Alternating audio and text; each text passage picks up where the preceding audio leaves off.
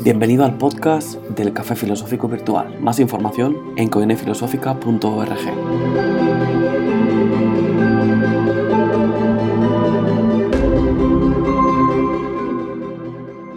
Bienvenidos, bienvenidas al décimo Café Filosófico Virtual, que parece mentira, pero ya van a hacer casi casi un año, falta poquito ya, ya en dos meses cumplimos el año de, actividades y, y nada, la, el tema de esta, de esta semana, como bien sabéis, os lo proyecto ahora mismo, el, título del café es este, es La familia esencial para una sociedad, que es el título que habíais elegido para, para este mes, porque ya sabéis, por si no lo sabéis alguno todavía, elegís los temas al final de estas sesiones.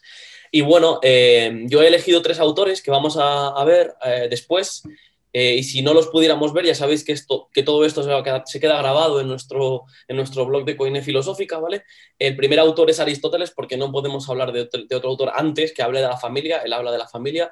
Hannah Arendt, que seguramente a, Diego le suena, como otra persona que también habla de la familia. Y por último a Engels, que ha sido mi descubrimiento. Yo había leído a Marx, pero a Engels no. Y él eh, tiene un libro que se llama El origen de la familia, propiedad privada y Estado, y de 1884, que en él también va haciendo un repaso sobre la familia. Pero bueno, eh, como siempre solemos hacer, eh, ya sabéis que podéis levantar la mano virtualmente y vamos siguiendo un poco con el, con el hilo de, lo que vayamos planteando. Eh, normalmente comenzamos con este pequeño disparador o pequeño resorte que nos ayuda a ir planteando el tema, ir asentando el tema, hasta que grandes pensadores y pensadoras os vayan diciendo qué, qué piensan de, de la familia.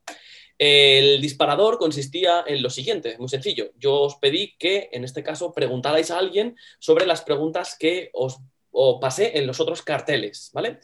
Eh, son estas, ¿qué papel juega la familia para un país? Em, ¿Qué puedo aprender fuera de mi familia y dentro? El siguiente era, ¿cuál es el elemento esencial para llamar a algo familia? El siguiente era, ¿dónde acaba la familia y empieza la sociedad? Y este era ¿Puede la familia ser sustituida? que era el último cartel, el número 6 de los que hice, cada uno con imágenes más o menos que pudieran darnos a entender o ciertos tipos de familia, ciertos vínculos con la familia. Y si os parece bien, podemos hacerlo de la siguiente manera. Yo cojo el primer cartel y si alguien se lo ha preguntado a alguien cercano, esta pregunta la puede introducir en el pequeño disparador y si no nadie la hubiera introducido, no pasa nada, pues le podemos dar una respuesta como aproximación. Ya sabes que los, resortes filosóficos nos, sirven para aproximarnos un poco a la, idea principal que vamos a, a, abordar, que en este caso es, es la familia esencial para una sociedad. Así que vamos con el primer cartel. ¿Qué papel juega la familia para un país? Alguien que quiera introducir o bien lo que le hayan dicho o bien su propio pensamiento? Vale, pues yo, como dijiste en el correo, em, que le preguntáramos a alguien de nuestra familia acerca de los carteles que nos enviaste. Vale, pues le he hecho esa pregunta a, una hermana mía, a mi hermana, que qué papel jugaba la familia para un país. Y bueno, y más o menos lo que me ha dicho es que, bueno, que eh, la familia es la célula de la sociedad, entonces obviamente eh, es donde se desarrolla un, un individuo. Es ahí donde aprende los principios y sí que por la experiencia que ella ha tenido, pues de haber conocido gente, etcétera, pues sí que es cierto que dependiendo de qué clase de familia tengas, si es una familia que más o menos está estructurada o si es una familia desestructurada, pues así te incluyes más en la sociedad o no. Por ejemplo, si a lo mejor pues vienes de una familia un poco desestructurada, pues no sé, padre alcohólico o algo así, pues eh, luego a la hora de la sociedad vas a tener como más problemas de adaptación. Suele ser que tengas más problemas de adaptación que, que si a lo mejor pues tienes una familia más mm, un poco estructurada. Vale, Diana, me gustaría hacerte una pregunta que tiene que ver con, la metacognición, es decir, como el cómo pensamos, cómo pensamos. Y me gustaría que te posicionaras y hicieras un anticipo o que previeras qué problemas puede tener una persona dentro de tu definición de familia desestructurada. Has puesto un ejemplo, has puesto padre alcohólico, pero bueno, dentro de los tipos de familia desestructurada, por ejemplo, una familia con pocos recursos, porque el de la droga sí que es verdad que es un elemento que puede ser bastante disruptivo en una familia, pero también tener menos recursos o vivir eh, muy distanciados unos de otros, eh, o recursos como la afectividad, a lo mejor son muy poco afectivos entre ellos, y eso puede generar ciertas carencias en, hablo del niño, o el, padre o, la madre. Y, pero me gustaría preguntarte desde un nivel eh, metacognitivo, ¿Cómo anticipas que pueden ser los problemas de una persona al introducirse en la sociedad si viene de una familia desestructurada? Puedes utilizar tu ejemplo, ¿vale? El, de alcohol, el del drogadicto, pero puedes utilizar otro que tú quieras. Solo una hipótesis. Bueno, tampoco es una fórmula 100%, no se cubre. Sí, sí, por eso digo hipótesis. De los casos, pero sí que la mayor parte de las veces eh, sí que mm, suelen ser personas pues, de un carácter más antisocial eh, que a lo mejor pues otra persona que se ha educado pues en una familia más estructurada, por ejemplo, pues aquellos niños que vengan de familias donde han tenido malos tratos o donde han tenido abandono por parte de los padres, eh, que a lo mejor pues oficialmente son los padres, pero le han dado al niño, se lo han dado, yo que sé, al hermano para que se lo críe él, pues entonces esas personas pues tienen como más, eh, más, suelen ser, que yo no digo que sean todas al 100%, pero sí que eh, como más antisociales, más en contra de la sociedad, como si la sociedad fuera algo que, hay que ir en contra porque la verdad la tengo yo y la sociedad está equivocada, algo así. Eh, suelen ser de un perfil un poquito más antisocial. Entonces, más problemas de relacionarse con los demás. Entonces, respondiendo un poco a esta pregunta, y, sí, Diana, ¿has terminado? Sí, de, respetar las normas de, de otras personas o Vale. Entonces, siguiendo un poco el argumento que nos dabas y siguiendo con la pregunta y con la propuesta de tu hermana, que es la célula eh, mínima o el elemento mínimo celular de un país, si tuviéramos una gran cantidad de familias desestructuradas, tendríamos un país totalmente desestructurado, siguiendo un poco con las células. ¿Te parece como propuesta o no? Eh, más o menos. Más o menos. vale, vale, vale, recuerda, Diana, que aquí no vamos a verdades absolutas. Vamos a ciertos conceptos que vamos construyendo a medida que, que, avanzamos el café, ¿vale? Más o menos. ¿Qué, ¿En qué puedes diferir de lo que he dicho? ¿En qué puedes estar en contra? Bueno, pues que no se cumple al 100%, no siempre se cumple. Yo sí que he tenido amigas que eh, son de padres divorciados, y bueno, sí que es cierto que la familia te influye, pero llegado ya a la madurez, pues uno decide quién quiere ser. Si quieres seguir por la tradición que, y las ideas que te han metido en la cabeza tu familia, o si tú libremente prefieres em, cambiar esa forma de ser. No tienes por qué seguir las ideas que te han inculcado desde pequeño que te influyen sin ninguna duda, pero tampoco son determinantes. Vale, vale, perfecto. Gracias. Eh, Diana, ¿alguien más que le gustara responder esta pregunta o que nos quiera traer la idea de alguna persona familiar a la actividad? O con respecto a lo que lo ha dicho Diana, algo que os gustaría comentar. Pues pasamos a la siguiente. ¿Qué puedo aprender fuera de mi familia y dentro? ¿Hay cosas que no pueda aprender eh, dentro de mi familia y sí en sociedad?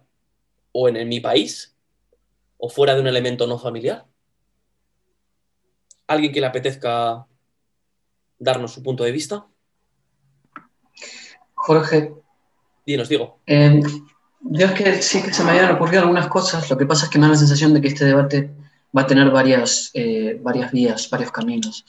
Y, no, y no sabía si en la anterior pregunta eh, comentar el caso de mi familiar o no, y me parece que antes de entrar en esta pregunta, igual sí que era conveniente un poco vale, pues Yo, por ejemplo, eh, bueno, sí, bueno, yo se lo pregunté a mi madre y mi madre nos dimos cuenta que a la hora de ella de contestar, que ella se preguntaba eh, qué se entendía en la pregunta por familia que es familia. Entonces, ahí lo que hicimos un poco es discutir qué es la familia, ¿no? Y entendimos que una familia, en principio, es este, una, agrupación mínima en la, que, eh, en la que hay por lo menos un progenitor y, una, una, cría, aunque sea monoparental. Vale. Y a, partir de ahí, como que la conclusión a la que llegamos fue, bueno, a la que llegó mi madre, fue que eh, para que haya una sociedad no es necesaria la institución de la familia, porque una sociedad puede ser un grupo de personas eh, sin estar relacionadas biológicamente, pero para que las sociedades se, se, mantengan a lo largo del tiempo hay que reproducirse y en ese sentido sí que entiende la cuestión familiar. Por eso, por eso yo no si responder o no porque se abren varias cuestiones. Sí, no, no, pero de hecho mencionas una cosa que me parece que viene muy a pelo a esto y es que dices que la, la sociedad puede conformarse sin familias, ¿no? Y sin embargo introduces el, el elemento de la reproducción pero en la reproducción sí hay unos vínculos que, aunque no sean eh, eh, obligatorios, sí que son necesarios, ¿no? Porque al final un padre, eh, o sea, un, un, varón o una persona, un hombre con pene y una, persona con vagina se reproducen, ya sabemos cómo, y de, y de, ellos nace una cría. Y esta cría puede tener o bien un apego a ambos progenitores, o bien solo a uno de los dos, o uno de los dos puede fallecer, o uno puede abandonar al núcleo familiar. Eh, ¿cómo, puede ser un país sin familias, Diego? Es decir, ¿cómo puede ser un, un, país que no, o sea, como agrupación de personas, ¿cómo podemos entender un país sin que existan este tipo de, generaciones, vaya? Y después vamos con el... Claro, a, mí lo, que en esa charla que tuve con mi madre, pues una de las cosas que surgió fue esta, la que tú mismo acabas de decir, ¿no? Y nos preguntamos también, quizás es posible que exista una sociedad eh, cuyos vínculos no tengan que ser exclusivamente familiares. Y claro, después dijimos, vale, pero si nos reproducimos, ¿qué hacemos con la cría? Entonces entendimos que por lo menos una persona tendría que cuidar de la cría y, luego, bueno, podría decidirse, cada uno decidir qué vínculo quiere mantener a lo largo de su vida, pero claro que en un principio habría que, cuidar un poco a la persona.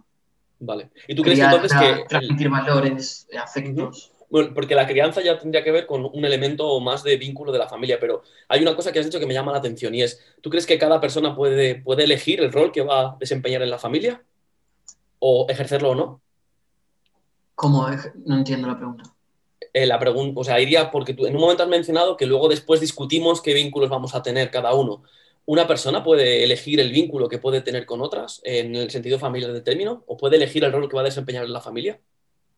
Yo creo que sí, que, a ver, no cuando tienes tres o cuatro años o siete años, pero creo que eh, cuando ya tienes un determinado criterio, empiezas a desarrollar tu propio punto de vista del mundo y de las personas, creo que sí puedes, que puedes elegir eh, eh, si te quieres agrupar en términos familiares con otras personas, que no tengan que ser congénitos. Vale, perfecto, gracias Diego. Vamos contigo, Ron. Em, lo mío era más una punta a lo que estabais diciendo, si era posible una crianza sin la existencia de familia. Se me han venido a la cabeza dos ejemplos, pero no estoy seguro de ellos 100%, pero uno, por ejemplo, podría ser la esclavitud. Por ejemplo, en la Grecia clásica, no sé hasta qué punto se permitía una familia de esclavos. Hasta qué punto eh, cuando los esclavos tenían hijos, pues a tomar por saco el hijo se le quitabas a, la madre y lo vendías porque ganabas dinero con ello. Y la otra alternativa, que también creo que existe, es una crianza en sociedad, donde la familia como tal no existe y es la propia sociedad, la tribu en conjunto, la que cría y se preocupa de, los más jóvenes y no es simplemente una persona o dos personas las que se preocupan a un nivel familiar de esa, del niño. Vale, bien. Y este último ejemplo que menciona Serón se conecta perfectamente con esa propuesta platónica del Estado, en, la que la polis, en su estado perfecto, en su estado ideal, que es como una de las primeras utopías existentes en el nivel político, Platón propone que eh, desaparezcan las familias. Es decir, que la crianza de los hijos, para crear un estado ideal, deberíamos eliminar los vínculos. Y por una razón que Platón vivió. No sé si sabéis que Platón tenía familia pudiente, y más concretamente política. Es decir, que podía ir a la polis, o sea, podía ir a la asamblea, podía discutir, no tenía que esforzarse por ganar dinero, vaya. Y Platón vio que esto generaba cierta corrupción y que podía haber un trato de favor con respecto a familiares, que esto lo seguimos viendo a día de hoy, porque estrechar vínculos implica pues, que me importa mucho la otra persona. Entonces Platón dijo que más allá de la educación eh, correspondiente a cada uno, sus habilidades, como podía ser el guerrero, el artesano, el rey o el rey filósofo, decía que las sociedades deben, primero, desposeer a los, a los poderosos de sus, de sus riquezas y segundo, eliminar los vínculos familiares, es decir, que fuera el Estado quien criara a los niños y no que fueran las familias. Esto también es curioso y conecta un poco con lo que Diego nos decía de cómo se van a transmitir los valores a esos hijos. Porque claro, si dejamos al Estado que cría a los niños, ¿qué niños van a crear? Es decir, ¿va a haber algún niño que pueda disentir del Estado? Pero bueno, es otro tema que se nos puede abrir. Si queréis lo abrimos y lo exploramos y si no, no pasa nada.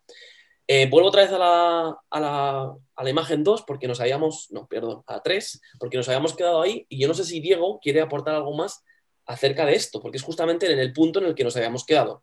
¿Qué puedo aprender dentro de mi familia? ¿Qué puedo aprender fuera? ¿Hay alguna conexión entre lo que aprendo fuera o dentro? Es decir, ¿puede existir una conexión o una, una, concepción antígona, o sea, contraria, no sé la palabra, contraria a lo que yo aprendo dentro con respecto a lo que aprendo fuera?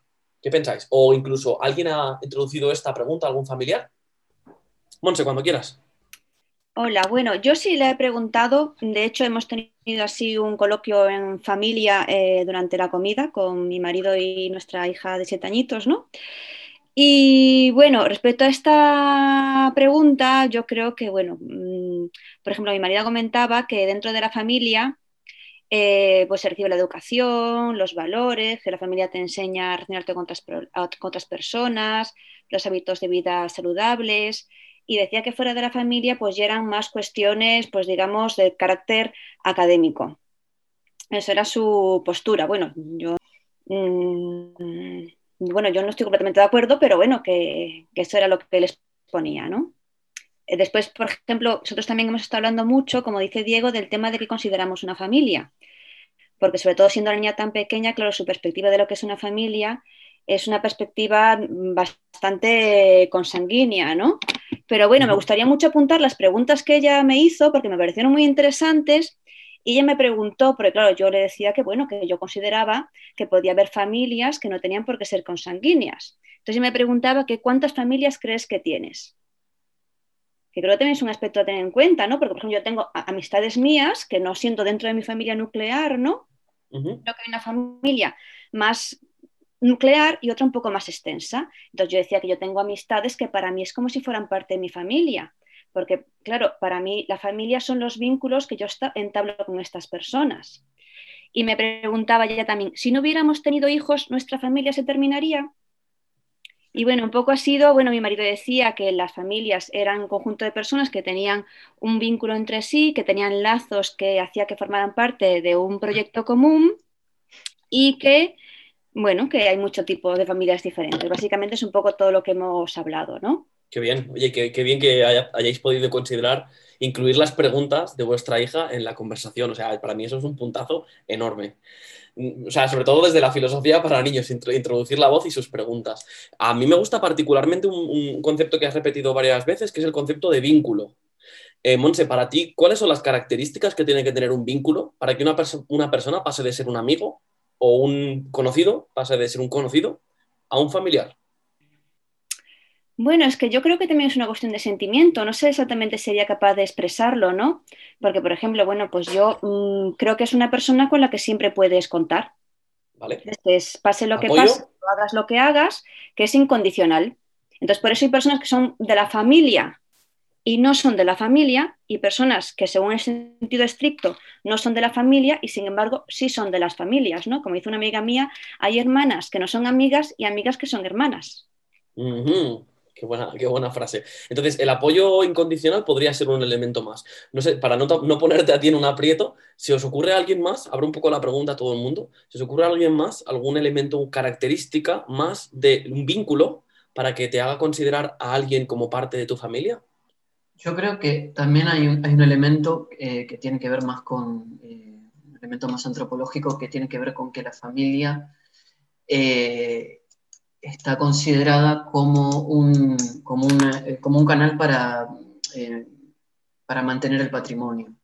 ¿no? Esto se ve, por ejemplo, en que antiguamente, bueno, antiguamente es una palabra muy, eh, no, es muy concreta, pero por ejemplo, en las sociedades preindustriales o incluso que convivían con la, con la revolución industrial, las clases más populares o bajas, sí es cierto que tenían muchísimos hijos e hijas eh, para intentar eh, sostener la economía familiar, ¿no? Entonces quizás ese sea un elemento que a día de hoy no tendríamos en cuenta, pero que sí que históricamente estaba presente en lo que de alguna manera alimentaba eh, lo que se consideraba como una familia, el sostener el patrimonio familiar, ¿no? Del linaje. Vale, pero eh, ¿tú crees que entonces una persona, que, la pregunta un poco que intentaba ir para luego movernos a otro tema, es, ¿tú crees que otro de los elementos que puede hacerme a una amistad que se convierta en parte de mi familia es que puede ayudarme a sostener mi patrimonio cuando yo fallezca o cuando ya no esté? No, yo creo, no, claro, es que no, desde ese punto de vista quizás una amistad, un amigo, eh, una amiga es algo... Yo estoy de acuerdo con Monse, claro, o sea, puede, puedes considerarlo un familiar, es un lazo que de alguna manera te ayuda a desenvolverte emocionalmente en la vida o a sentirte mejor contigo mismo. Em, es decir, lo más básico que tenemos es que somos animales gregarios y necesitamos sí sostenernos a lo largo del tiempo relacionándonos. Muy bien. Y ese sostén también podría estar basado en ciertos cuidados, porque evidentemente si tú me tratas mal, yo no te voy a querer muy cerca de mí, porque me vas a incomodar, ¿no? Cuando hablo de maltrato, no estoy hablando de que me estés pegando, que me, dejes al borde, sino que haya un, trato despectivo, un trato que no me haga sentir querido ni cuidado. Entonces, en ese momento tal vez ese sostén también se pueda convertir en cuidados, en general, hablando de ellos, ¿no? Justo en, en oposición a malos tratos, que no maltrato, ¿vale? Monse. Eh, al hilo de lo que ha dicho digo que me encanta, lo de que la familia nos ayuda a desenvolverse, desenvolvernos emocionalmente en la vida. Y relacionándolo con lo que comentó antes Diana, que hablaba de las familias desestructuradas, creo que las personas que crecen en ese tipo de familias precisamente tienen un problema de eh, no tienen suficientes herramientas que les permitan gestionar sus emociones y eso al final deriva en muchos tipos de conflictos. Hay personas que son capaces de tener ese aprendizaje emocional de esas herramientas, pese a tener esa familia desestructurada, pero que sin embargo otras no es así. Entonces, em, ¿son importantes las familias para un país? Pues desde ese punto de vista y desde el punto de vista que las familias sean extensas, nucleares o sean amistades que son familias, yo creo que son fundamentales para nosotros como seres humanos, que como dice Diego, pues somos seres gregarios, ¿no? Y que por tanto son los que nos hacen realmente estar presentes en la sociedad. Tengo que parar un momento y hacer un paréntesis porque me ha encantado lo que has hecho y a nivel de discurso es una cosa que, que intentamos hacer siempre en los cafés filosóficos y es a conectar una idea con otra. Y esto que tú acabas de hacer, aportando la tuya, de conectar la de Diana con Diego, es una cosa que salen o aprendemos eh, dentro también de un café filosófico, porque no deja de ser una actividad en la que, uno, primero escucho y dos, luego empiezo a armar mi construcción de la idea. Y esto es una conexión que cognitivamente hablando es ideal, perfecta, así que te felicito por ella. Tenía que decirlo, porque es que además ha estado muy bien, leches. Eh, aplaude, aplaude, Diego, claro que sí que, hombre, que, aporta beneficios intelectuales, no está, vamos, nunca, hay que, nunca está de sobra decirlo. Eh, gracias también por tu aportación, Monse, que no quiero que se quede ahí en el candelero. Vamos a pasar, si, os parece, a, esta pregunta que os invitaba también a hacer, bien a vuestra familia o bien que pudiéramos planteárnosla ahora, es esta, es ¿cuál es el elemento esencial para llamar a algo familia? Justamente podríamos vincularlo un poquito con lo que nos dijo Diana al principio, como elemento celular, ¿vale? Pero ¿Cuál sería ese elemento celular? Porque lo podríamos conectar también con lo que os he preguntado antes. Que, ¿Cuáles son las características del vínculo? Porque ah, debe haber algo en el sustrato de una familia para llamarlo familia. ¿Qué es esto? No hablo solamente de la, de la familia convencional en el que es familia eh, heterosexual, sino cualquier tipo de familia. Pues yo entiendo que tiene que haber un elemento esencial eh, yo considero pues que haya relación, alguna relación entre ellos, bien porque, porque sean de parentesco, que pertenezcan al mismo grupo familiar, o bien pues porque haya alguna afinidad o porque haya algo que, que, una a un grupo de gente y que haya, sobre todo, pues que haya relación entre ese grupo de personas. Eso es lo que yo comprendo por una familia, por ejemplo, yo tengo mm, primos en Brasil que ni conozco y yo pues sé que tengo parentesco con ellos, pero es que mm, yo no los considero familia. Entonces, si no hay relación entre ese grupo de personas, por mucho parentesco que tú tengas con alguien, a lo mejor emocionalmente, pues tú no consideras a esa persona una familia. Vale, has dicho, una cosa que, has dicho una cosa que me, que me hace, que me chirría un poco porque me estoy imaginando gente con afinidad, por ejemplo, mi, club de lectura. A todos nos gusta leer, es una actividad común y tenemos, somos afines a ello. ¿Somos una familia? Sí. ¿Sí? Eh, bueno, bueno pues emocionalmente tú te puedes sentir perfectamente que formas parte de, de una familia. Porque, por ejemplo, eso se ve hasta en las empresas. Cuando mi empresa me manda un correo electrónico, ellos no se refieren a ellos mismos como, como una empresa. La empresa no sé qué, no. Eh, a nosotros nos dicen que en esta familia, es decir, hasta en las empresas utilizan la palabra familia, es decir, eh, eh, estamos tan relacionados todos tan juntos, compartimos todos proyectos, el mismo proyecto en común, nos relacionamos tanto hasta incluso con nuestros propios parientes, que es que emocionalmente terminamos formando parte de, un, grupo de gente que, podemos ser familia también, aunque legalmente no seamos parientes. Vale, sí, sí, de hecho, de, legalidad estamos hablando bastante poco, porque hablamos, hablando de afinidad, yo te he dicho mi club de lectura, pero cuando decías lo de que hasta en una familia, en una empresa podemos ser familia, he visto a Diego hacer un poco con la cabeza como, no me cuadra mucho esta idea. Diego, ¿quieres apuntar algo? No, no es, que, no es que no me cuadre, sé que, que eso eh, funciona así. Lo que pasa que a veces, bueno, hay cierta política de empresa que utilizan un lenguaje como para eh, hacer sentir a cada empleado o empleada parte del grupo. Y nada, me causó gracia, pero no, no, no, quería decir que no estuviese de acuerdo. Pero es, como es, como una estrategia retórica, me parece. ah, vale. O sea, no, no, realmente crees que se pueda estar eh, tratando a la gente como un parte de la familia. Puede ser el caso, a ver, pero me parece que en una empresa el interés común, bueno, podría ser, podría ser. Podría ser. Si, nos fijáramos, no evidentemente en grandes empresas, porque evidentemente cuando hablamos de empresas enseguida se nos vienen grandes corporaciones, pero hablando de una, empresa pequeñita, a lo mejor una pyme, eh, que tiene tres trabajadores, tal vez sí que les puede tratar como una familia, ¿no? Porque crean una riqueza, la cual distribuyen no equitativamente, como el padre hace o la madre hace con los hijos, y, pero sin embargo sustenta para que todos estén bien. Es decir, que si tú tienes un mal día y tienes un problema, mira, ve al médico, tienes el día libre, o si hay un problema que hay que superar, la empresa, eh, hablo de a imagen pequeña pyme, ¿vale? La empresa intenta poner todas las herramientas, y hablo de empresa cuando hablo a todos los miembros, jefe o jefa incluido, pero empleados y empleadas también, intentan ponerlo todo para solucionar un problema. Eso no sería, no nos podría ayudar, o sea, no, no tendríamos en la cabeza una imagen análoga a una familia. Sí, es una imagen análoga y mira, por ejemplo, mientras decías eso, a mí se me ocurrió, eh, yo tuve una experiencia cuando empezó la pandemia, que bueno, yo, estaba, yo trabajaba en, un lugar y cuando empezó todo esto, eh, uno de mis jefes me dijo, Diego, eh, cuentas con nosotros, aquí somos más que, que compañeros y que empleados. y entonces yo no necesitaba afortunadamente económicamente esa ayuda, pero psicológicamente me ayudó a llevar mucho mejor la pandemia porque sabía que si cualquier cosa pasaba, tenía esa ayuda, ¿no? Con esto quiero decir una cosa.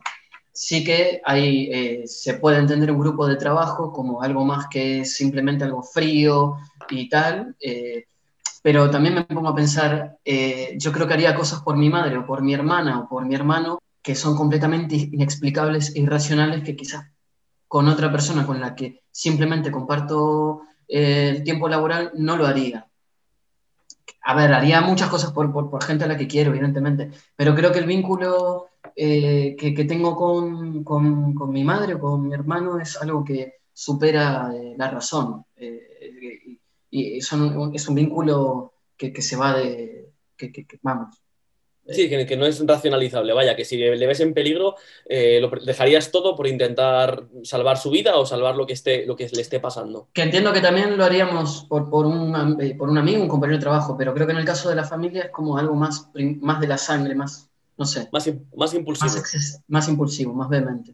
Vale, vale, vale, vale. Si se ocurre algún elemento, más allá de la afinidad que nos mencionaba Diana, em, o la superación de problemas que hemos visto dentro de una pequeña empresa, eh, ¿se os ocurre algún elemento más que sea esencial para llamar a algo familia?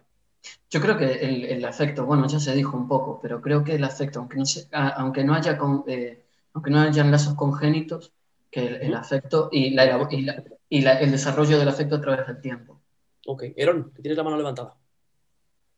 El, el, cuánto puedes llegar a conocer a las otras personas. O sea, en una empresa me parece irrisorio que pueda nadie considerarse familia cuando es una relación puramente laboral, estamos para ganar dinero. Y en todo caso, con tu familia es precisamente por eso, porque no hay un interés por detrás.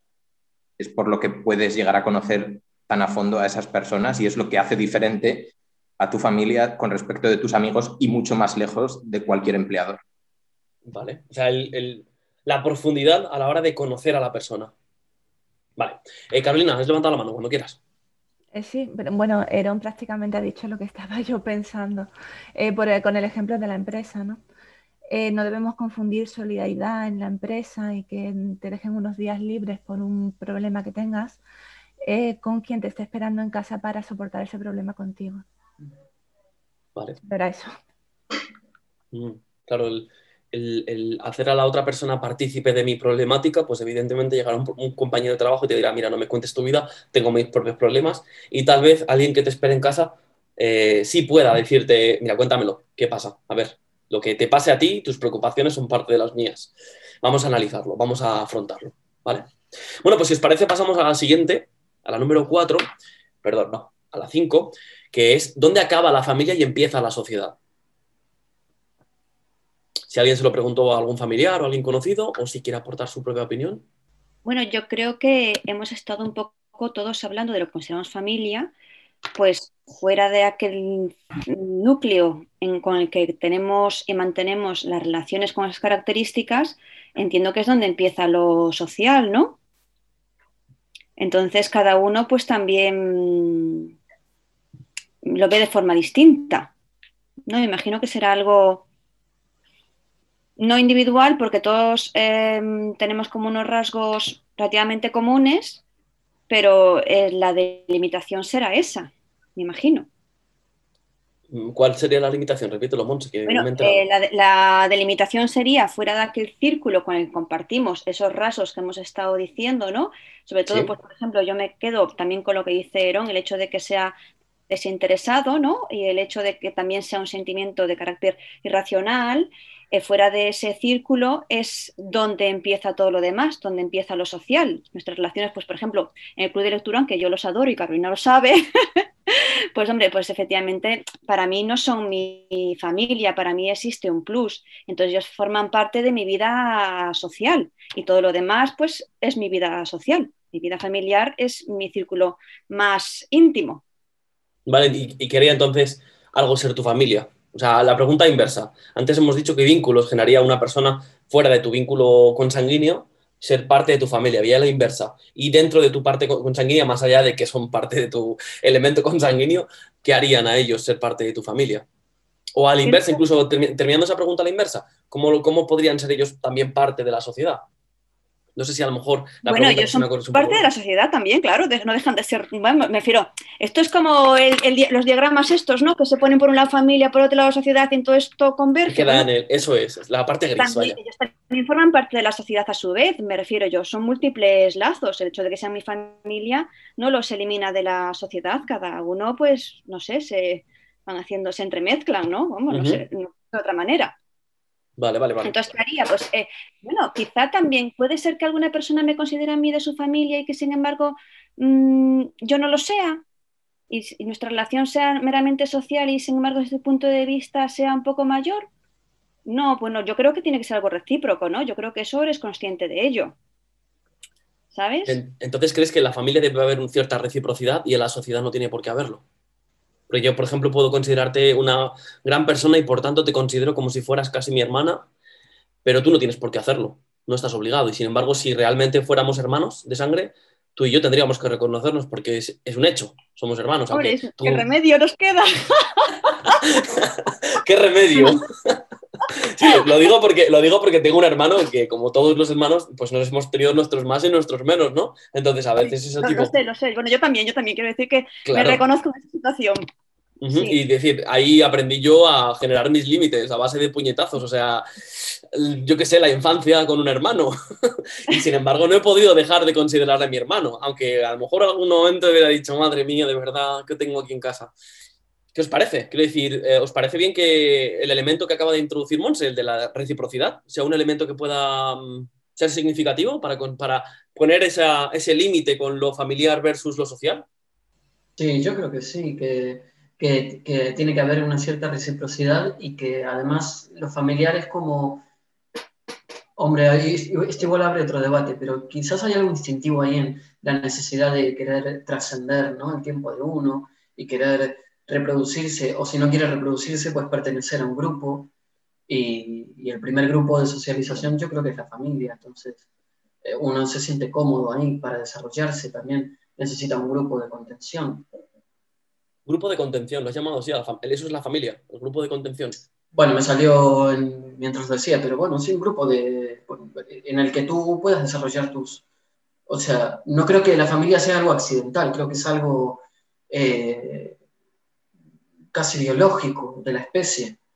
Y no estoy diciendo con esto que se necesite una madre, un padre, no, no, puede ser monoparental, puede ser una familia eh, cuyos padres sean homosexuales, eso da igual, pero sí un grupo eh, mínimo en el, que, en el que nos desarrollemos.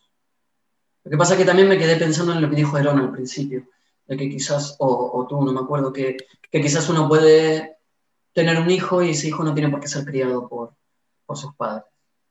Claro, porque imagínate que, que tuviera, yo tuviera un hijo y tuviera que darle una adopción porque mi situación es penosa. Eh, no tendría, yo a lo mejor, o sea, siguiendo un poco la lógica de lo que decías antes, mi deseo por trascender acabaría en el momento en el que puedo mantener a un hijo. Y mi hijo tendría que socializar tal vez o bien con una institución o bien con una familia de acogida, que podría convertirse en su familia de adopción, pero no conmigo.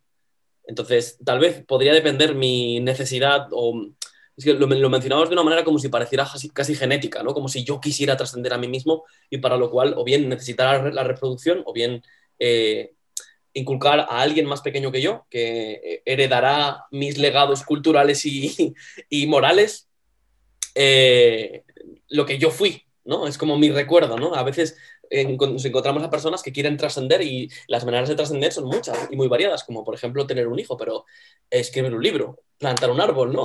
Las típicas cosas que se suelen decir. Eh, no sé, ¿cómo lo veis ahí? Pues yo lo veo como Diego, la verdad. Yo también veo que además de racionales somos animales y que como animales nuestra, vamos, realmente, ¿cuántos años llevamos como Homo sapiens sapiens? ¿no? Me refiero que en, nuestra, en nuestros genes o en nuestro instinto de supervivencia está el hecho de perpetuarnos a nosotros mismos. Lo que pasa que tú, mm, el hecho de que tú decidas o no decidas tener hijos o el hecho de que tú puedas criar o no criarlo, forma parte de esa parte racional pero el instinto, lo que está ahí, la supervivencia de, tu, digamos, de tus genes, existe, ¿no? Entonces yo creo que, vamos, que, sí, que es también fundamental para la consideración de la familia, la verdad. Bueno, desde un punto de vista más biológico, pero sí que existe. A mí sí, si me perdonan, es que se me, ha ido, se me ha ido la cabeza a otra parte. Estaba pensando que la, que la familia te viene impuesta en el sentido de que ya, ya te encuentras en ella e, e, igual la sociedad, también te encuentras dentro de, una sociedad, sin embargo, eh, te es más fácil em, deshacerte, por así decirlo, eh, de, tu familia impuesta, pero ¿qué haces con, la sociedad? De, de, ella no te puedes deshacer, ¿no? Hombre, coges un avión, ¿no? Y tal vez te vas a otra. o te vas a una isla desierta. A veces no es tan fácil, desgraciadamente. Bueno, y, deshacerte de una familia a veces tampoco es tan sencillo, ¿no? Pues yo tengo aquí una cosa que se llama nariz y que me recuerda todos los días de qué familia vengo. Porque todos tenemos el mismo rasgo común. tengo unos ojos que se parecen a los de mi abuela y que me recuerdan de dónde vengo. Entonces, con mirarme a un espejo yo sé cuál es mi familia. Porque evidentemente, como ha dicho Diego, yo mis primeros mis primeros niveles de socialización han sido con personas que se parecían en mí a los ojos y en mí a la nariz.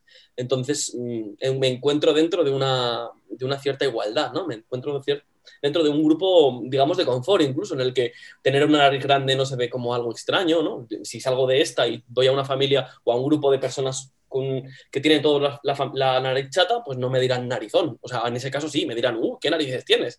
Eh, pero sin embargo, puedo encontrarme con un grupo de personas con una nariz con, carácter, como es la mía, en la que me dirán, mm, tu nariz es muy bonita, Jorge. Y yo diría, ah, muchas gracias. No sé. No andamos mal, ¿eh? No andamos mal tampoco. Qué pena que esto no se esté grabando. Sí, sí, sí, se está grabando. Somos el club. ¿Ah, sí? se está grabando. Somos el.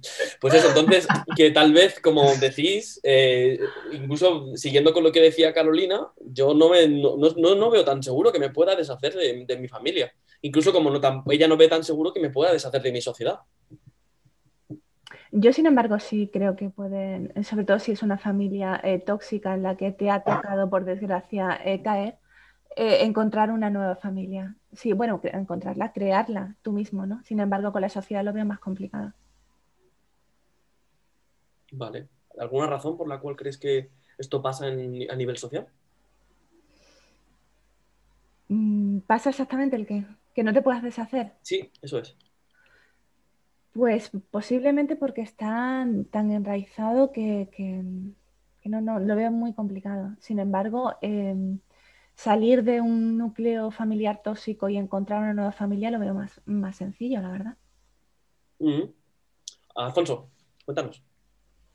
Que, parece que tenemos muy idealizado a, idealizar a la familia. Y bueno, como a raíz de que ya varias veces la mención a la familia tóxica, pues por ejemplo, Claro, te toca una familia tóxica y ¿quién te saca de ahí? O sin ser tóxica, una familia que esté en unas condiciones económicas muy difíciles. Es decir, que, la familia realmente eh, es, como una ilusión. O sea, la familia si no tiene un estado detrás o una tribu, realmente la familia es una es una unidad muy precaria, es decir, nosotros, bueno, hemos vivido, estamos en un país que se ha podido permitir tener familias, o sea, la familia monógama de dos adultos con niños, pero eso para las vacas gordas está muy bien, pero para las vacas flacas es un modelo catastrófico, porque ya me dirás tú a mí una familia que se quedan los dos sin trabajo, ¿qué hace? Eh, o sea, ¿qué va a ser de esos críos? ¿Qué va a ser de... O, también el ejemplo de tú nacer en una familia muy, muy desestructurada. Eh, ¿Quién te saca de ahí? Porque la familia, estas familias que tenemos, por ejemplo, en nuestro país son muy cerradas. Cierran la puerta, tú no sabes qué está pasando ahí dentro. Esa gran frase, ¿no? De los trapos sucios se lavan en casa. En casa. Claro, y, pero bueno, que cuando son familias más o menos normales, pero familias muy Entonces, luego también el 50% de las familias fracasan. Hay un 50% de, de divorcio en España. Te quiero decir que, es, realmente un modelo eh, fracasado, pero que, como estamos en una sociedad tan superficial que nos limitamos a, seguir lo que hacen nuestros padres estamos en una rueda que, tampoco nos la planteamos, por eso sigue la familia, pero tú haces un, análisis un poco exhaustivo de,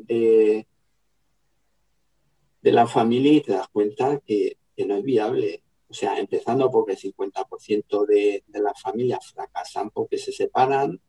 Luego aquí en España las familias no se separan de, de buen rollo. O sea, eh, hay unas batallas campales las tienen que sufrir los hijos cuando son pequeños, porque la mayoría de los divorcios cuando los niños son pequeños. Eh, luego, bueno, si vamos al tema económico, igual, las familias no son resilientes porque ahí tienes solo a dos adultos que, ahora con la crisis está, ¿cuántas familias tendrán los dos adultos en paro? ¿Qué hace esa gente? ¿De qué vive? Entonces, es un modelo primero artificial, es decir, una familia o tiene un estado fuerte detrás o tiene una tribu fuerte, eso, eh, eh, eso es que depende, de un hilo. Es una cosa que, vale, en España sí hemos tenido hasta hace poco, años que no hemos podido permitir eso, más o menos, vale, te quedabas sin trabajo, a, los seis meses encontraba otro. Si falleció progenitor, podías pagar una cuidadora. Esas son cosas que, ahora con la crisis que arrastramos desde, me río por no llorar, desde el 2009 y ahora con la, pandemia ya se ha multiplicado, si, si acaso era posible, entonces realmente no nos damos cuenta que, que tenemos un modelo de familia que si sigue la cosa así, que de una crisis vamos a otra peor, desde luego no sirve. Yo estaba buscando mientras hablabas, Alfonso, porque lo has dicho con, con, mucha alegría lo del porcentaje de 50% de familias, no he encontrado exactamente 50, pero sí que la, la, edad media de matrimonios en España es de 26 años, es decir, que después de un matrimonio a los 26 años ya tiende a dispararse el pico de divorcios posibles. Bueno, hay un montón de datos ahí, pero bueno, ya buscaré yo si realmente es un 50%, sin embargo, también tenemos que ver, como muy bien indicaba Alfonso, que el, el, el tipo de sociedad, al menos de nuestra sociedad cultural, la sociedad española, sí que ha sido, como bien decía, una sociedad muy cerrada, en la cual no solamente no se comentan las cosas de afuera, sino además el divorcio, entre otras cosas, estaba penalizado, estaba prohibido, no solamente legalmente, no se podían divorciar, sino también socialmente, con el influjo de, la religión católica, ¿no? que, que, aseveraba lo pecaminoso de ese, del divorcio, ¿no? que había que mantener el divorcio a, toda costa. Y también mencionaba Alfonso otra cosa que también es muy interesante introducir en, en este diálogo, y es que el, el tipo de familia monógama eh, no, sé si está fracasando, yo no, no, diría con palabras tan grandes esa, pero sí que es cierto que están sucediéndose diferentes tipos de familias nuevas. Mencionabais la tribu, como que se diluye la responsabilidad de la educación, pero también podrían, podrían darse las, familias eh, poliamorosas o familias en las que existen relaciones abiertas de dos o, perdón, de tres o, cuatro, cuatro personas. Eh, quiero decir, este fenómeno es nuevo, pero parece ser que ha venido para, para quedarse porque parece ser que cada vez más personas no solamente concuerdan con la no monogamia, sino con diferentes alternativas a la hora de generar vínculos emocionales, afectivos y sexuales. Es decir, que se pueden dar familias en las que hay tres miembros adultos y un, y un, niño, y esto también solventaría muy bien lo que decía Alfonso, ¿no? de que los dos progenitores convencionales se queden en paro sino que también podría ampliar eh, hasta el diseño de las, de las casas, ¿no? hasta la manera de, relacionar el día del padre, de la madre o, todo lo que está por venir. No sé si en algún momento habéis, habéis oído escuchar acerca de, esta, de estas prácticas no monógamas, como el, poliamor o las relaciones abiertas, y si consideráis que esto puede devenir en una familia.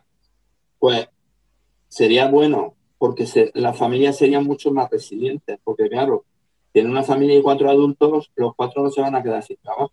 Por ejemplo. El factor económico está claro. Hay menos probabilidades. Uy, Alfonso. Perdona, que te he tenido que silenciar, que se colaba un ruido muy, muy grande. Eh, si se va, desmuteate, porfa. La tecnología y yo. Ahora. La tecnología y yo es que bien. ¿Qué nos decías? Iba a decir, eh, que sería muy deseable ya empezando por el tema económico. Y luego también en el tema afectivo igualmente, pues mientras más adultos hay, mm, para los niños mejor, ¿no? O sea, más, más apoyo puede encontrar. Pues a lo mejor tú tienes dos padres y no te llevas bien con ninguno. En cambio, volvemos a lo mismo. Si a lo mejor son cuatro cinco, dices, por lo menos con uno, ¿no? O sea, que parece claro que el ser humano mm, está más enfocado, además los estudios antropológicos así lo demuestran, en familias muy, no, en la familia monógama, sino en, en, familias muy, claro, es que ya no serían familias, en núcleos familiares de, muchos adultos, porque, y, y, si lo analizas, parece una ventaja para todos por un lado, las parejas monógamas se quejan de que pierden el deseo a los pocos años, pues bueno, eso ya lo tienen resuelto también. Eh, el tema de, la crianza, pues también es mucho más flexible. Una madre no puede dar pecho, pues lo da, lo da otra, aunque no sea su madre. O hay mujeres que, por ejemplo, quieren ser madres, llegan a la maternidad y resulta que no les gusta que la crianza no es lo suyo y pues claro, pues entonces tendría seguro que otra de las mujeres que forma la familia, pues sí, Entonces, es que si lo analizas, desde luego la familia monógama es, que son tantas las desventajas que...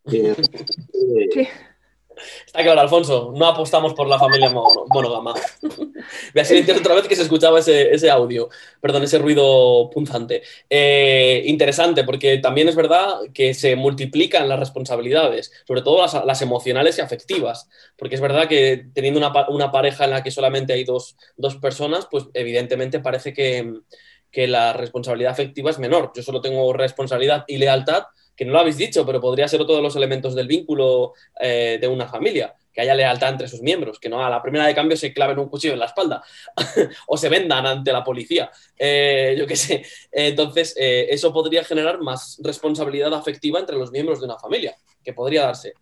vamos con, mm, perdón, sí, con Monse y luego con Diana. No, perdón, con Diana y luego con Monse, ha sido el orden.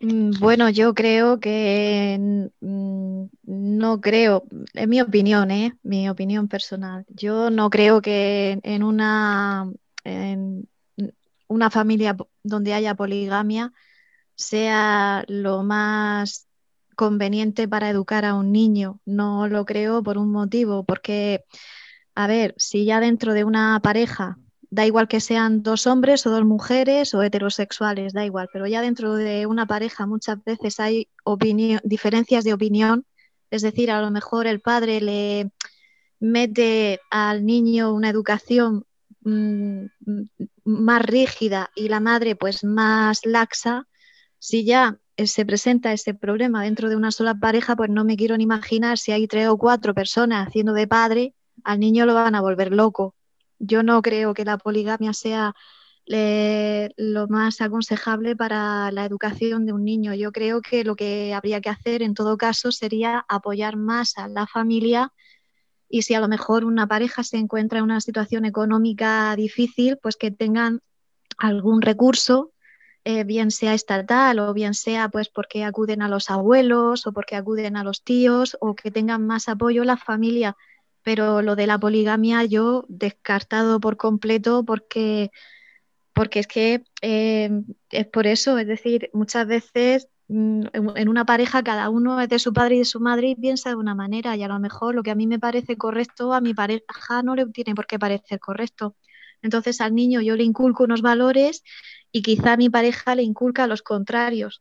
Pues si hay tres o cuatro personas más todo con el niño, pues es que al niño lo terminamos metiendo en, de psicólogo, vamos. No mm, creo que sea lo más. Y Diana, ¿no, crees que pasa ya esto cuando introducimos a los abuelos en la crianza? Que ocurre mucho en la sociedad en la que estamos, el, el padre, la madre o la familia en general tiene que ir a trabajar y el tiempo que, que, ocupa en la educación de la familia se reduce mucho. ¿No crees que esto mismo que tú dices, no? No introducimos a otra persona más en la familia, ¿vale? Pero ya, ya existe en la familia los abuelos, las abuelas que piensan diferente a como suelen pensar los padres, porque tienen un pensamiento un poco más eh, pues de otra época, vaya. ¿No crees que esto es lo mismo? ¿No podría suponer para el niño un, como tú hablas de una especie de cacao, de qué está bien, qué está mal, por qué mi abuelo me dice que esto está mal, por qué mi madre me dice que esto puede estar bien? Pues sí, efectivamente. Eh, em, esto también pasa con los abuelos, pero al fin y al cabo la autoridad son los padres. Al final el niño mm, termina obedeciendo al padre, más, bueno, se supone, no lo sé, pero eh, la autoridad es el padre o, o, la madre. O por lo menos eso era lo que a mí me pasaba. A mí mi abuela me decía unas cosas y mi madre me decía, no hagas eso, y yo le hacía caso a la madre. No, vale, la opinión de mi abuela era importante, pero terminaba haciéndole caso a la madre porque mi madre es la autoridad. Pues si, si ya pasa eso con los abuelos, pues, pues si hay tres o cuatro padres, pues ya eh, económicamente no digo que el niño esté con la barriga llena económicamente, pero es que todo en una familia no es solo lo económico, también están las emociones y también están pues los principios que pueda aprender esa persona. Vamos, es la opinión que tengo yo. Por supuesto, y que nadie te la haga dudar jamás, que es tuya, es propia. Y está muy bien que la tengas. Monse y Boguerón. Eh, bueno, yo la verdad, bueno, creo que es un tema complejo, ¿no? Bueno, primero, por ejemplo, yo la familia, efectivamente, no la veo únicamente como la familia del padre y el madre y, el hijo, o bueno, sean dos padres, dos madres. Yo, por ejemplo, yo meto en mi familia a mis padres, a los padres de mi marido, que bueno, en este caso mi suegra, que bueno, que es muy buena, muy buena, muy buena y tiene también para mí muchos problemas, pero es mi familia, me refiero, y no todo es color de rosa, pero me aporta mucho y creo que entre todos nos apoyamos y que al final no es el Estado el que nos hace seguir adelante, ¿no? Que también, pero que también es el apoyo que nos damos entre nosotros, esa lealtad de la que tú hablabas y que también hace que podamos seguir adelante, sea yo con mi niña sola, sea yo con mi marido, sea yo con otra persona o incluso siendo el poliamor, vamos. que yo creo que lo que marca más la diferencia no es tanto cómo estructuras la familia, sino, y bueno, creo que eso es un ejercicio que todos tenemos que hacer, ¿no? que es el hecho de cómo lo gestionamos eh, emocionalmente, ¿no? que también creo que es un poco a lo que estaba comentando Diana, porque el problema no es tanto que seamos cuatro, incluso que seamos seis, o que seamos únicamente dos, o que seamos diez, o que seamos quince, sino es cómo gestionamos nuestras propias circunstancias personales ¿no? y nuestras propias emociones y las gestionamos, pues en nuestro caso, con esa descendencia, porque puede haber una familia y que no tengamos ningún niño en, ella, ¿no? Vamos, que creo que, lo que donde hay que incidir precisamente es en, eso, en que exista pues es un equilibrio emocional y un apoyo, pues no tanto económico, para mí, por, ejemplo, para mí no es tan importante el apoyo económico como el apoyo emocional. Um, paso palabra que quedan 20 minutos y prefiero que comentes sobre el libro de Angels. pues no queda ni nada. bueno, eh, venga, pues vamos a hacerle caso a Aaron, que es una petición que nos hace eh, y aquí tenéis vosotros siempre el, bastón de mando.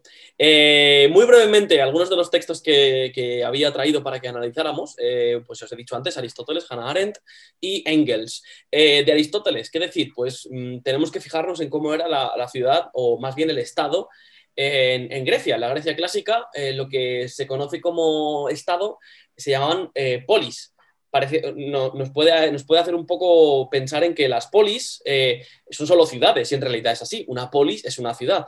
Sin embargo, para los eh, griegos, las polis también eran en sí mismas eh, estados, es decir, se autogobernaban. y, el, concepto que, que Aristóteles concibe o más, más que nada, pues lo, dice, habla de, la polis como parte de la política, es decir, que eh, la polis no sería otra cosa que la oikia, que es la casa familiar. La polis sería el elemento nuclear, o como muy bien Diana ha dicho, o la hermana de Diana ha dicho, el elemento celular. Y de hecho, si os puede sonar la palabra oikos, no solamente por una famosa marca de lácteos yogures, sino también porque oikos deriva de la palabra eco, ecológico, ¿vale? Es decir, lo que tiene que ver con lo que me queda cerca, vaya, con, la salvaguarda de recursos materiales. Bueno, lo que nos dice Aristóteles, y os leo un pequeño fragmento, eh, Aristóteles discierne los tipos de comunidad en función del régimen que observa. Entonces, hay dos que son propias de las polis y otros dos que son propias de la familia doméstica, es decir, el del ciudadano y el monarca y el del jefe doméstico, ojo, cuidado, el del jefe doméstico, así que os podéis llamar a vosotros y a vosotras mismas jefes y jefas domésticas, y el del señor. El señor apela a la esclavitud, ¿Vale? El señor era el poseedor de los esclavos y los esclavos eran un elemento más de la familia. Creo que por ahí Aaron ha mencionado algo antes. Y el jefe doméstico pues habla mucho más de las relaciones. ¿Cuál es el papel, entre otras cosas, del esclavo? Pues proveer todo aquello que la familia necesita. Eh, ¿Cuál es el papel de la mujer? El mismo que el del esclavo, la única, la procreación, que sería un poco a donde estaba ubicado el papel de la mujer en aquella época. Eh, ¿Cuál es uno de los elementos familiares, o sea, elementos familiares, no, incluso elementos eh, afectivos sexuales en esta época? La homosexualidad, el amor perfecto, que ya lo incluso lo indican los antiguos griegos, era el amor entre dos hombres. Y si podía ser entre una edad diferenciada, mejor. Es decir, que si eh, tu pareja tenía unos 20 años más que tú, pues eh, el amor mucho más perfecto era lo que, lo que iba a ser, ¿no? Bueno, entonces, el señor es el del esclavo, como decía, el jefe doméstico es aquel que procura y allega lo necesario para la familia, y en el, esto es en el régimen señorial. Entonces, para Aristóteles hay un elemento claro, una diferencia clara entre la polis y la familia, sin embargo, la polis sería como aquel elemento en el que eh, se empieza a escalonar hacia la, hacia, la, propia, perdón, lo he dicho al revés, la familia sería aquí el elemento básico hacia donde se escala hacia la propia polis. Sin embargo, ¿qué nos dice Hannah Arendt? Hannah Arendt, ya estamos hablando del siglo XX, eh, y Hannah Arendt mm, eh, está en contra de esta idea. Para Hannah Arendt no opina que la familia pueda ser un elemento más de la polis o la política o el Estado.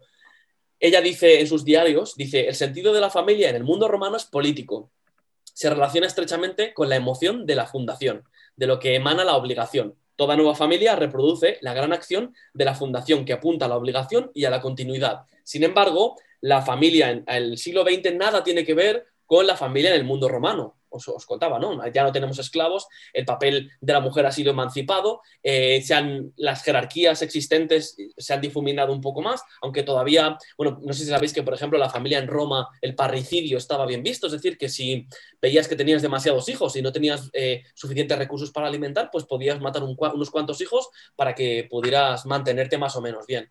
Entonces nos dice luego el siguiente, la introducción a la política. Dice, desde el punto de vista práctico-político, sin embargo, la familia adquiere su arraigo significado por el hecho de que el mundo está organizado de tal modo que en él no hay ningún refugio para el individuo, más, eh, perdón, para el más diverso, las familias se fundan como albergue y fortificación en un mundo inhóspito y extraño, en el que uno desea establecer parentescos. Este deseo conduce a la perversión fundamental de lo político, porque a través de la introducción de concepto de parentescos suprime, o más bien pierde, la cualidad fundamental de la pluralidad. Es decir, para, para Hannah Arendt, la familia no sería parte de la ciudad. Al contrario, la familia sería este albergue o fortificación que nos salva de lo inhóspito. La ciudad sí, sí, es lo inhóspito, como es el campo, como es el lugar al que yo me arrojo o al que yo, al que yo voy para trabajar. Pero cuando yo llego a casa, yo me encuentro con tranquilidad. No tengo que esquivar a la persona que entra al metro, no tengo que, eh, apartarme si alguien quiere pasar por mi camino. En, en mi casa, mi familia me provee de un espacio para mí propio. Eso podría ser mi, habitación, podría ser mi cama, podría ser la comida que me alimenta, etc.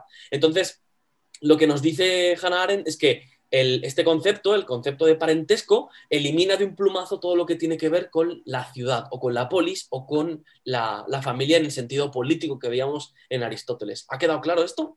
¿Sí? ¿Más o menos? Vale. Y por último, Engels. Ya comentamos estos 15 minutitos que nos quedan. Bueno, este capítulo de Engels yo lo he descubierto, sinceramente, porque obviamente los que estudiamos filosofía estudiamos a Marx, pero a Engels pues como que se le deja un poco por ahí.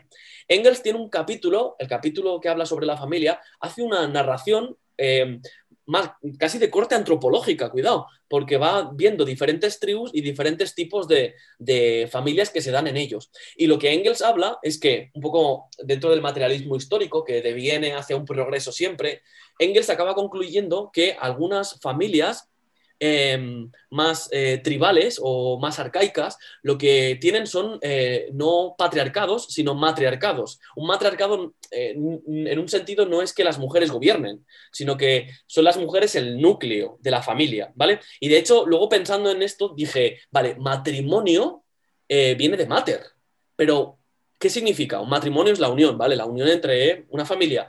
Ahora, ¿y si le pongo pater a esta palabra? Patrimonio, se me acaba de romper por completo la unión, el vínculo, por lo económico. Cuando hablamos de patrimonio, hablamos de elementos materiales. Bueno, os decía que Engels en este capítulo cuentan cosas tan, tan interesantes como eh, que, aquí, aquí os lo leo, en otros pueblos, los amigos y parientes del novio hablan de una boda, ¿vale? Y convidados de una boda ejercen con la novia, es decir, que eh, mantienen relaciones sexuales durante la boda misma. El derecho adquirido por la usanza inmemorial, es decir, por una tradición, y al novio no le llega el turno, sino el último de todos. Así sucedía, sucedía ojo, cuidado, Islas Baleares, entre eh, los augilas, que serán una tribu que existiría entonces, y así sucede en los Bareas de Abisinia, Abisinia perdón. Entonces, Engels hace un, elemento muy interesante hasta que llega al, al, matrimonio burgués o el matrimonio de sus días, ¿vale? Entonces, él dice, en los países católicos, ahora como antes, los padres son quienes proporcionan al joven burgués la mujer que le conviene, de lo cual resulta naturalmente el más amplio desarrollo de la contradicción que encierra la monogamia. Heterismo exuberante eh, por parte del hombre y adulterio exuberante por parte de la mujer, porque dice Engels, que es muy interesante, una vez que se introduce la monogamia, es la mujer la que introduce el adulterio. Es decir, que la mujer tiene que buscar a otro para satisfacerse de lo que, de lo que el marido no le da.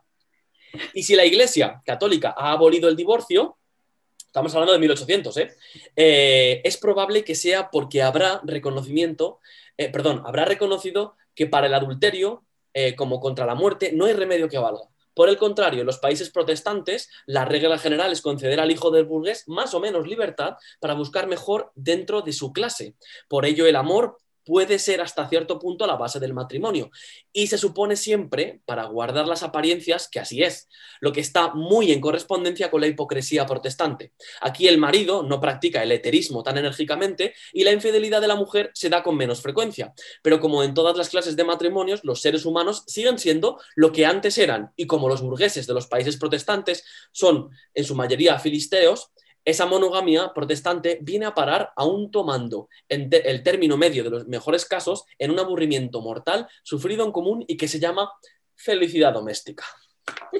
Es brutal, es brutal. Y yo os recomiendo encarecidamente, aquí tenéis, aquí tenéis el libro de, Engels, este que habla del origen de la familia, y en concreto el capítulo 2, que es el que se centra en la familia.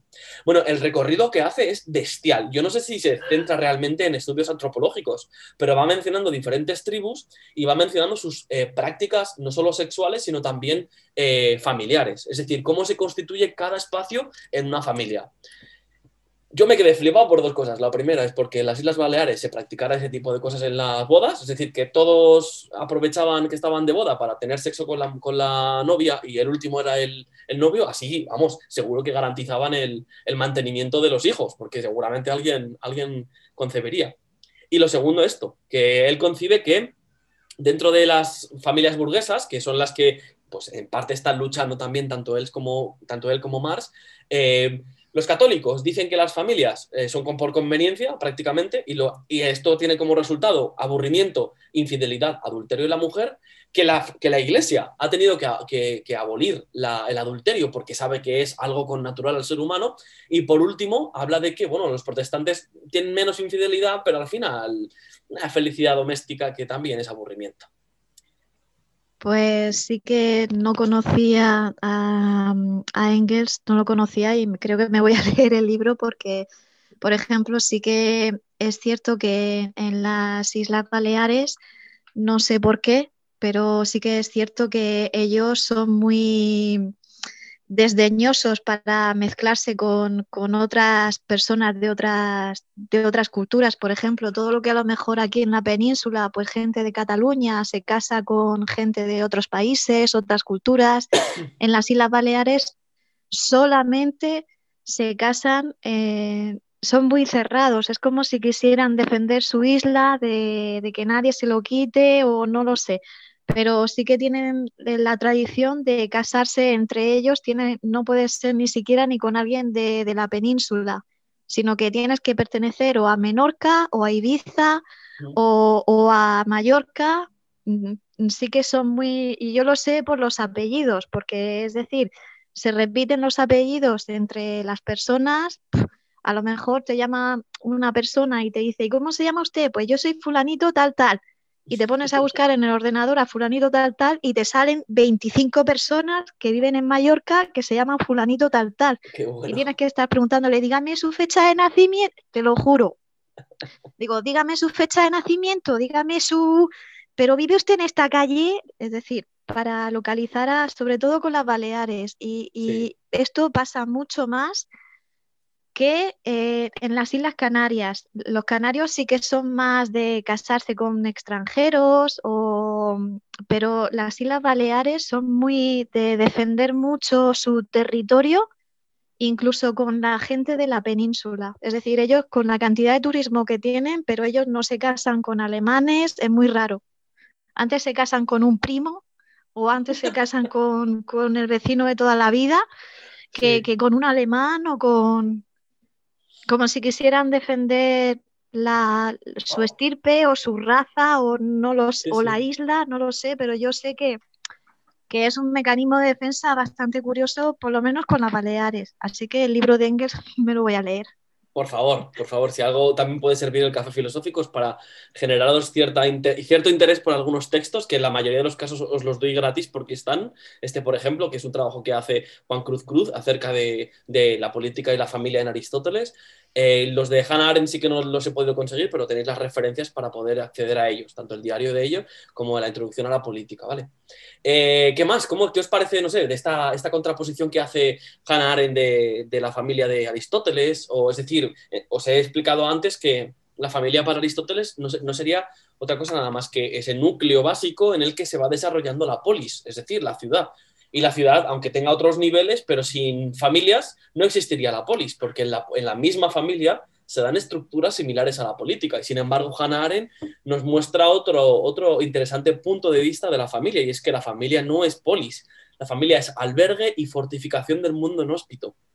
La familia me provee de todo aquello que el mundo exterior o que en concreto de la ciudad o el, país no me va a poder proveer. Por ahí también decías hace un momento que, claro, detrás de la, no sé si fue Alfonso, detrás de la familia no sé si puede estar el Estado. A lo mejor no está. Y todo lo que el Estado no puede proveer al individuo, lo provee la familia. Porque el Estado no me va a abrazar por las noches, ni me va a dejar la sopa caliente cuando tenga este constipado. Aunque el Estado me puede eh, dar eh, vacunas sí, vacunas, pero también medicamentos más baratos, Em, la familia es la que me los administra cuando estoy invalidado o no me siento con fuerzas. No sé, ¿qué os parece esta contraposición de una cosa con la otra? España es un, ejemplo muy grande de que no se puede contraponer la familia al Estado. Es una cosa que siempre debería de haber ido junto y sabe que si tú quieres una familia monógama que, es muy, muy poco resiliente, necesita un Estado fuerte. Y si no, puedes tener una familia que tener una tribu, tendrás que tener otra cosa. Y aquí en España hemos cometido ese error que, que nos va a costar porque, bueno, ya sabéis lo de las colas del hambre, eh, hay situaciones muy dramáticas, porque claro, la familia, la familia, la familia, es que una familia monógama es que no, es muy poco resiliente. A ver, es que lo tendría que estudiar más a fondo yo lo que veo que, que si quiero una familia monógama necesita un Estado muy fuerte detrás.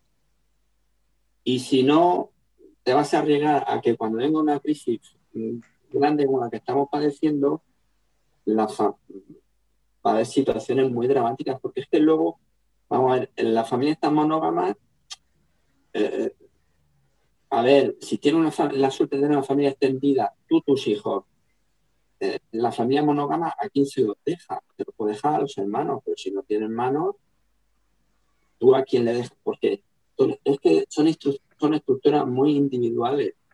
O sea, hay mucho individualismo. No hay una, es decir, no tienes, tienes vecinos, pero tú a tu vecino no le vas a llevar a tu frío, lo puedes llevar un día.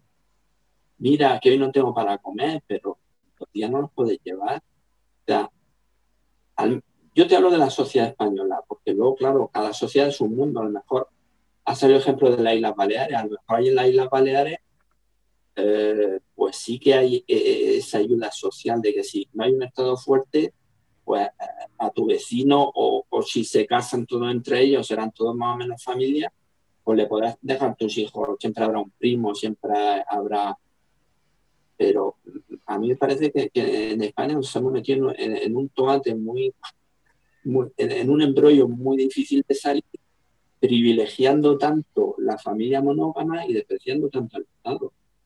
O, no solo al Estado, sino a, tu entorno. ¿Eso qué, qué, ocurre? Que cuando vienen épocas difíciles, la familia monógama no tiene dónde acudir, porque ella misma se ha cerrado las puertas, porque tú si no quieres pagar impuestos, luego no, no, no puedes pedir ayuda al Estado porque el Estado está descapitalizado si tú no quieres tener un contacto fuerte con otras familias, luego no vayas a, darles a tus hijos porque te va a decir, oye, que no. Entonces ya te digo que, en fin, que no lo hemos pensado bien. Y ahora pues a ver cómo salimos Vale, vale. Eh, vamos con las dos manos que tenemos pedidas y ya vamos eh, cerrando el café. Eh, Diana y Monse, en ese orden. Bueno, yo solamente quería señalar que, sí, que efectivamente la familia, si te llevas bien con ella y te va bien, sí que puede ser un refugio de una sociedad un poco difícil de llevar algunas veces entonces sí que son los únicos que te pueden dar algo gratis, algo desinteresado. Y sí que es cierto que es como una especie de fuente donde tanto dar como también recibir cuando uno lo necesita. entonces, yo, por ejemplo, en, en los chinos, en la cultura china, ellos no sacan préstamos del banco como hacemos aquí en, en, Occidente, ellos se prestan dinero entre ellos, se lo presta un primo o se lo presta un familiar, entonces claro, luego le devuelven el dinero y claro, es un apoyo familiar, otra mentalidad de, apoyarse familiarmente bastante mm, más fuerte. Entonces sí que puede ser una fuente donde, donde alguien te puede dar algo gratis de manera desinteresada, en caso de que te lleves bien. Pero es curioso, y de hecho, por ejemplo, se nos ha, un, elemento que no hemos mencionado en el café filosófico y que tal vez podría haber estado bien, que es el papel de la, nuestras personas mayores en las familias, porque es verdad que hay unas, algunas, algunas culturas que, como por ejemplo la japonesa, que tiene mucha, o por ejemplo la, árabe, que tiene mucha estima de la gente mayor y las guarda en el núcleo familiar porque son experiencia viva y sobre todo son sabiduría del pasado. Y hay otras culturas como tal vez la nuestra en la cual pues tendemos a mm, dejarlos un poco apartados porque estorban, porque no son útiles o más bien no son productivos, que sería el elemento nuestro. Eh, Monse, terminamos contigo, así que tienes que decir una frase que rompa el café. Bueno, yo lo que estaba pensando, al hilo de lo que decía sobre todo Hannah Arendt, es que creo que no es lo mismo la familia, la sociedad y el Estado y que entonces creo que lo hemos ido mezclando todo un poco. Y bueno, yo con lo que me quedo fundamentalmente es con el tema de la familia, que tiene diferentes aspectos. Y bueno, no me voy, me voy a enrollar mucho, así que bueno, lo voy a dejar aquí. Vamos. No me voy a. En tu derecho está, nos quedan cuatro minutos y no, nos pasa nada. Vale, pues eh, vamos entonces a elegir la fecha, os digo ya, son estos cuatro domingos posibles: 7, 14, 21, 28 de marzo. Y como siempre hago los cafés filosóficos, ahí tengo abierto el, documento para que me digáis qué propuestas os gustaría trabajar o tratar el próximo café filosófico, que es el decimoprimer café filosófico, a, a punto de rozar los 12 esto ha sido el resultado, os gustan los principios de mes y esto, es, hay que analizarlo. Y el tema es quiénes son las personas que dejamos atrás. Eh, Carolina, si de todas, si todas maneras eh, te gustaría reformular de alguna manera, eh, me lo dices, ¿vale? Sí, además que no sabía que iba a salir, no me lo esperaba. lo he dejado así, por eso lo he dejado así. Pues ahí lo tienes, hija mía. Fíjate, nos interesan tus temas también, como los de cualquiera. Que por mi parte, nada más que muchísimas gracias por, por estar aquí, por estar café a café, los que podéis y los que no podéis, por venir de vez en cuando, cuando podéis. Que, que lo dicho, que tengáis un muy buen mes de febrero. Eh, que os enamoréis mucho o que os dejéis llevar por el amor y que nos vemos el, el próximo mes de marzo con el siguiente tema, ¿vale? Un besito. Chao.